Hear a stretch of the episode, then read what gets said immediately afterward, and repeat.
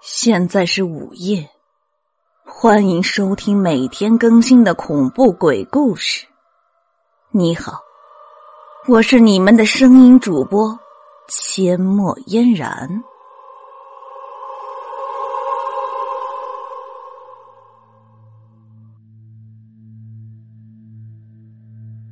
我今天要给大家讲的故事叫做《七玄关之谜》。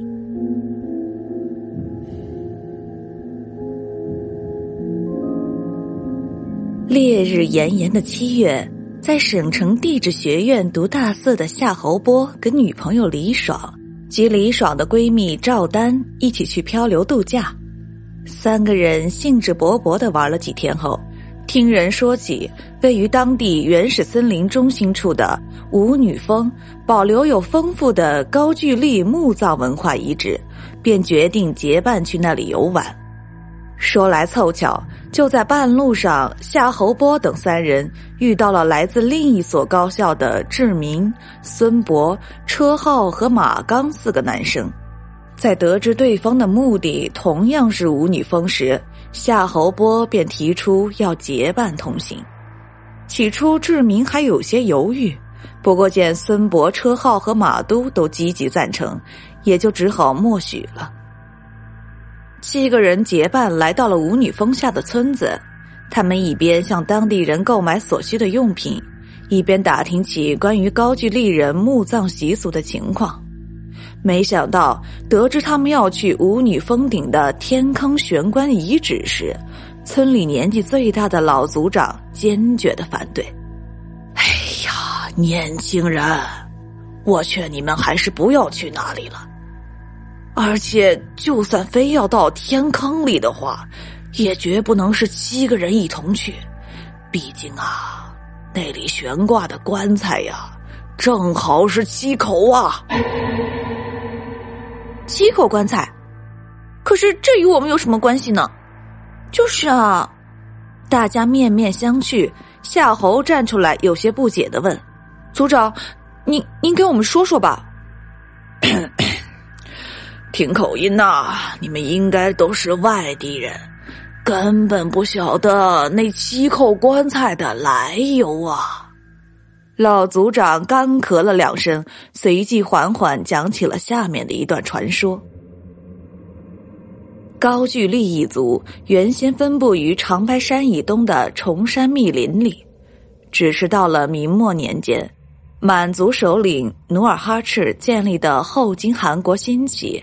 受到威胁的高句丽各部落不得不放弃领地，但是生活于舞女峰下的高句丽某部落不愿意离开家园。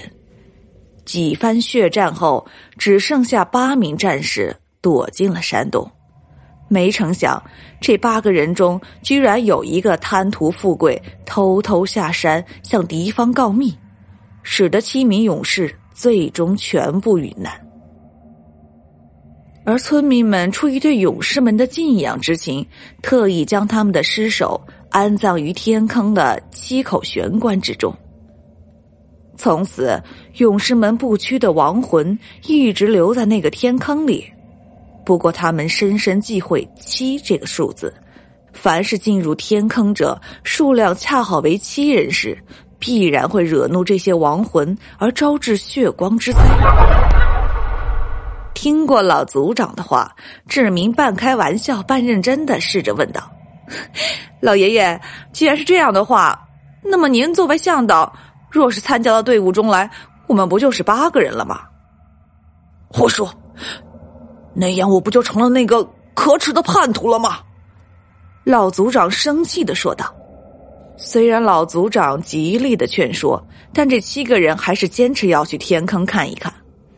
他们费了好一番力气，才找到传说中天坑的位置，但在密林环绕中只有一个山洞。他们四下观察，却没有找到悬挂有七口棺材的天坑。唉，也许我们只有走到山洞里才能找到答案。志明说完，打开手电筒，首先走进了洞中。其余的六个人跟在他的身后，依次的进入了山洞。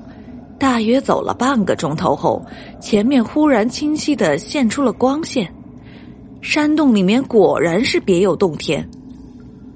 七人走到山洞的深处，发现有一个平缓的石台，石台的前面是一个略呈圆柱形的陡峭竖直的坑洞，坑洞的出口只能瞧见一角天空，底部则是一个碧绿的深潭。尽管时下正是炎炎酷暑，但这里却是阴气森森的，犹如可怕的地狱般。根本感受不到一丁点儿的世间温暖气息。哎哎，你们看，那就是玄关！眼尖的志明指着石壁，惊奇的喊道。众人循着方向仔细一看，尽管早有心理准备，但还是不禁吸了一口凉气，因为就在光线阴暗的青石石壁上，错落着七口硕大的棺材。虽然这些棺材所处的位置较高，他们根本不能看得清楚，但是这七口棺材给人的感觉是那么的阴森可怖，仿佛坑洞中的阴冷气息就是从那里散发出来的。啊，太神奇了！这么厚重的石棺，几百年前的古人们是怎么把它们挂在石壁上的呀？就在夏侯波感叹的时候，地面突然传来了隐隐的震动，下面深潭里面原本平静的水面也明显泛起了一圈圈涟漪。啊，是地震！大家不要慌，更不要乱动，马上蹲下来！夏侯波高声的喊道。石台震动几次后，一切恢复了平静。夏侯波这才长长的舒了一口气。呼，刚才真是好险呐！可是他话音刚落，从身后的山洞里又传来了闷雷般的声响。赵丹吓得捂紧耳朵，惊叫起来：“啊！天哪！大地震又发生了！”等到一切再次恢复平静了，夏侯波仔细的观察后推断道：“不，这次不像是地震。”可能是山洞的某处塌方了。听他这样一说，众人有些惊慌，一致决定按照原路返回。可是当他们走到洞口，就发现那里被塌落的大石块和泥土堵了个严严实实，而且依靠这几个人的力量，根本无法重新打开洞口。